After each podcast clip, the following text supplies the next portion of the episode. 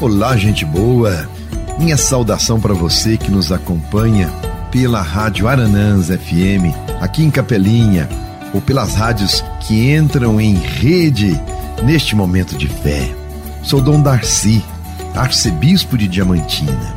Que bom contar com a sua sintonia. E vamos elevar o pensamento a Deus e começar nosso momento de oração com a saudação angélica. Em nome do Pai, do Filho e do Espírito Santo. Amém.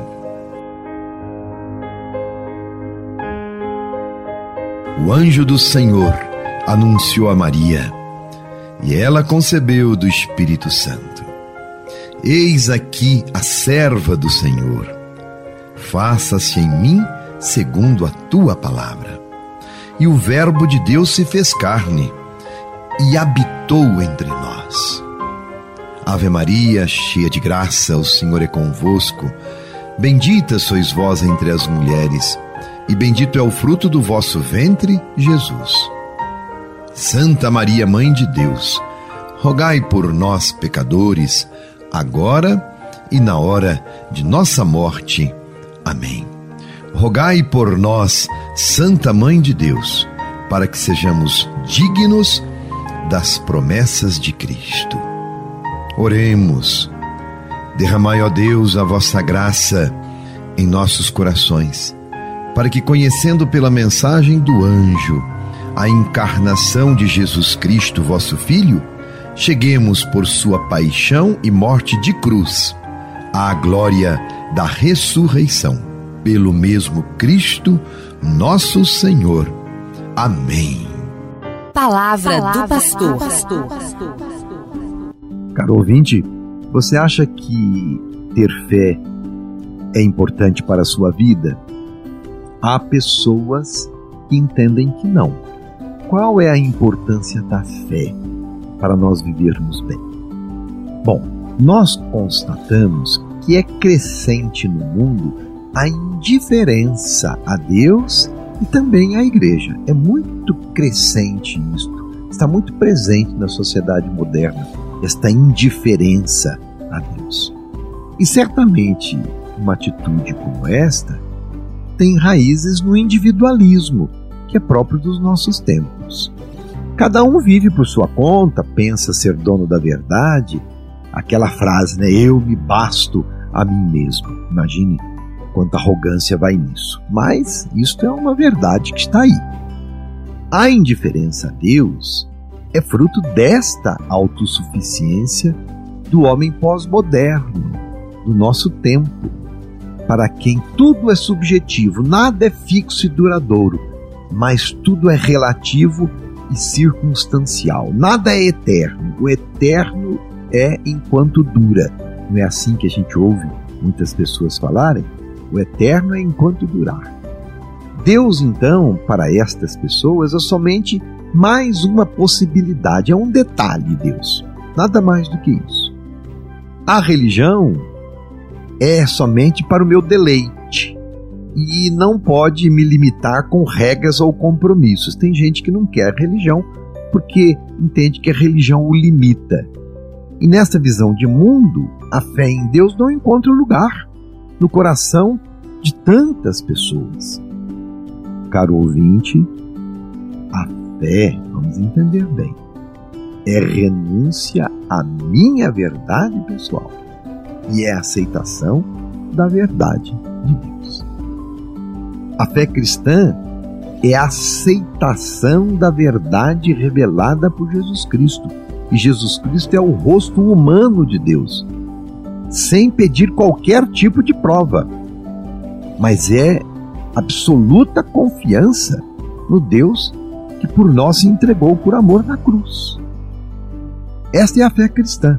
Quem se fecha em si mesmo e não se abre ao outro, em especial ao outro por excelência que é Deus, não consegue professar fé. Não vê que a fé é importante porque estará sempre preso em suas próprias verdades. Por isso que eu digo que essa indiferença à fé é fruto deste crescente individualismo e prepotência do homem e da mulher dos nossos tempos. Daí que o ateu e o agnóstico eles não aceitam nenhum Deus, nenhum mandamento, porque pensam ser os mandamentos de Deus um limitador da liberdade. Também não aceita nenhuma igreja, nenhuma religião, mas eles se fazem Deus de si mesmo. Eles se fazem Deus de si mesmos. Existe o fanático religioso e o fanático ateu. Ambos não percebem, mas são iguais, porque são idólatras, idólatras de si mesmos.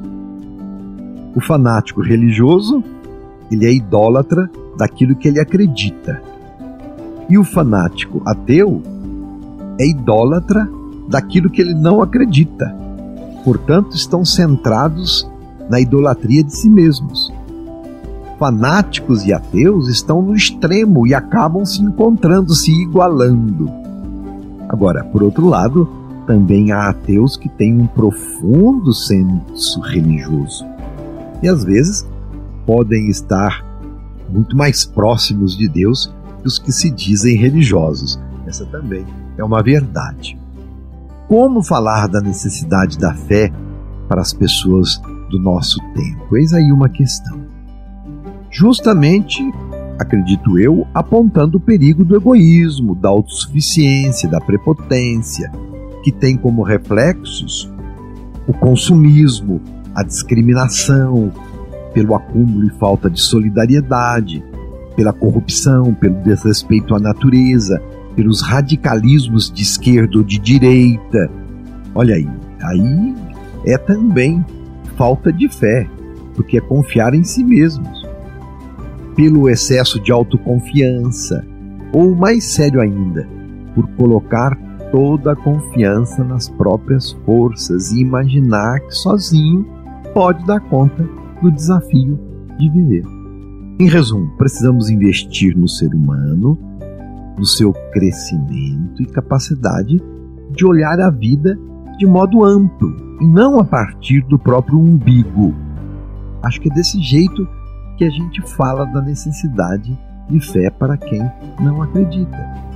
Quando se é capaz de contemplar o mistério do universo, onde nada existe por acaso, mas tudo é fruto de uma amorosa força criadora, quando contemplar o outro como irmão, então o ser humano, acredito eu, descobrirá Deus. Para nós que cremos e descobrimos Deus amor, o fato de que alguém ainda não o tenha conhecido deve nos deixar inquietos, viu? Desassossegados. Porque nós descobrimos esta riqueza e é pobre quem não a descobriu. Nós precisamos levar esta riqueza para tirar o outro desta pobreza, de ficar olhando somente para si mesmo. Esta é a nossa missão enquanto igreja: falar ao mundo com uma linguagem própria sobre o amor de Deus. Tu eu, mais que falar, testemunhar, testemunhar o amor de Deus. A missão não se faz pela propaganda proselitista, tentando fazer do outro um adepto da nossa fé. Não é por aí. Mas a missão se realiza pelo testemunho, para suscitar discípulos e discípulas. E neste trabalho evangelizador, saiba, nós não estamos sozinhos. Deus nos dá a graça, nos faz fortes na fé, coloca as palavras adequadas em nossa boca. Mas precisamos aceitar o desafio. E você aceita este desafio de testemunhar a sua fé? Então, boa missão. Um abraço. Você ouviu Palavra do Pastor.